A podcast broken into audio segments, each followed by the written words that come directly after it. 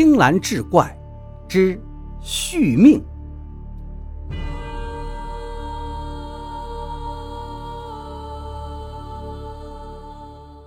等眼见黑气散了，大儿子正要上前，道士连忙拦住道：“且慢！”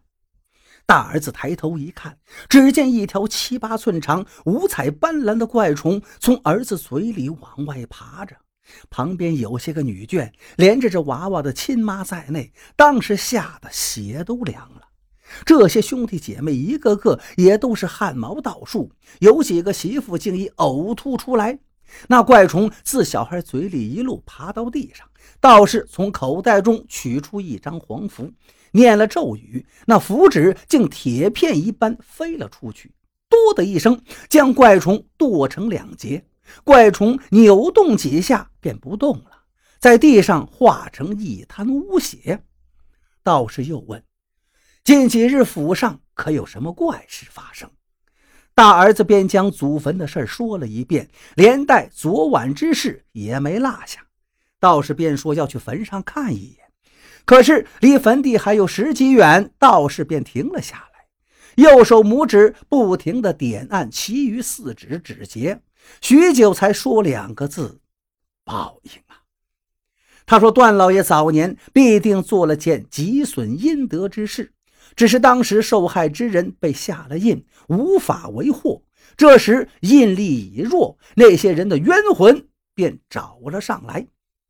此时大儿子心中也有七八分的底了，所以并不怎么吃惊，但求这位道爷帮忙想个法子。”若能躲过这一劫，必定厚礼相赠。道士连连摆手：“救人一命，胜造七级浮屠。我今日遇到诸位，便是有缘。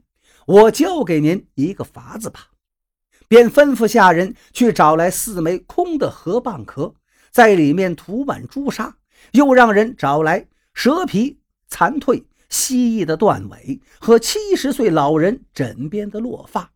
将这几样东西分别放在蚌壳之内，埋在家宅的四角。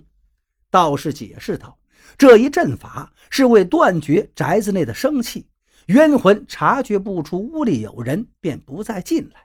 等七七四十九天，这些冤魂必须入六道轮回，否则将招致天谴。只是这期间，诸位千万不能离开宅院，否则冤魂缠身，神仙难解。”又嘱咐：这期间如果感觉精神不振，乃是阵法断绝生气正常反应。四十九日之后便可无恙。众人欲送了道士一份厚礼，道士却坚持不收，只说灾满之日定会再来，到时再谢不迟。送走了道爷，段家上下如获大赦一般，心说终于可以平安无事了。可也正如这道士所说，这一日后，宅子中所有的人都越发的萎靡，一天比一天消瘦。头几天还能吃些干的，后来干脆只能靠喝粥度日。这还不算，每到夜里，那屋外便会传来鬼嚎之声，凄厉无比。这些人只能躲在屋中，捂着耳朵，盼着日子过得快一点。终于盼到四十九天快要到了。外面的鬼叫起来也不如当初那么吓人了，只是这二十多口子全都瘦脱了相，只剩一副骨头架子撑着这身皮了。到了第四十九天的晚上，外面已经没有什么鬼叫了，连着段老爷在内的一大家子心想，终于能睡个安稳觉了。直到第二日中午，段老爷朦朦胧胧睁开双眼。忽然觉得这宅子里安静的可怕，鞋也没顾上穿，他跌跌撞撞地跑到前院，却被眼前的一幕给吓呆了。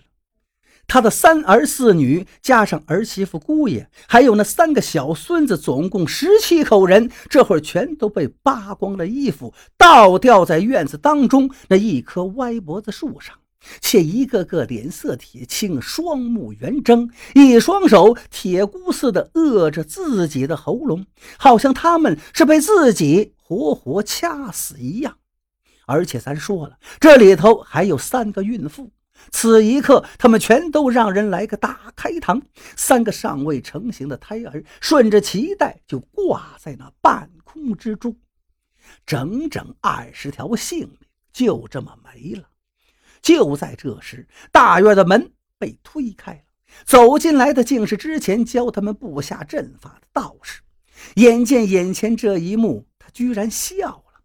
段老爷一看，几个踉跄走上前，一把揪住道士的脖领，吼道：“这都是你做的，是？为什么？把你欠的东西取回来！”道士一把将段老爷推倒在地。当初你为了延寿，害死十位孕妇，在那当中就有我的亲姐姐。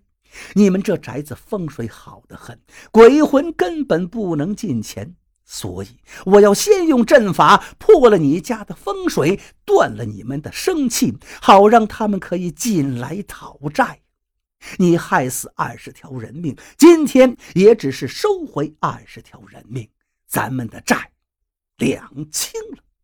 说罢，便扬长而去。这一晚。段家传了快两百年的宅院，不知怎么燃起了一把大火，把里里外外烧了个干干净净。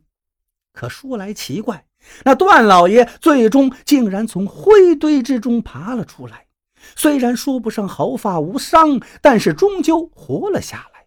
只是他这一家子性命，还有这偌大的家业，全都毁于一旦。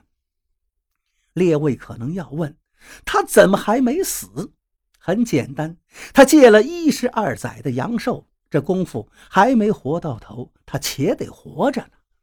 还有件事他没看见，就是他家祖坟上那只手已经悄悄地缩了回去，裂缝也自己合上了，与之前无异。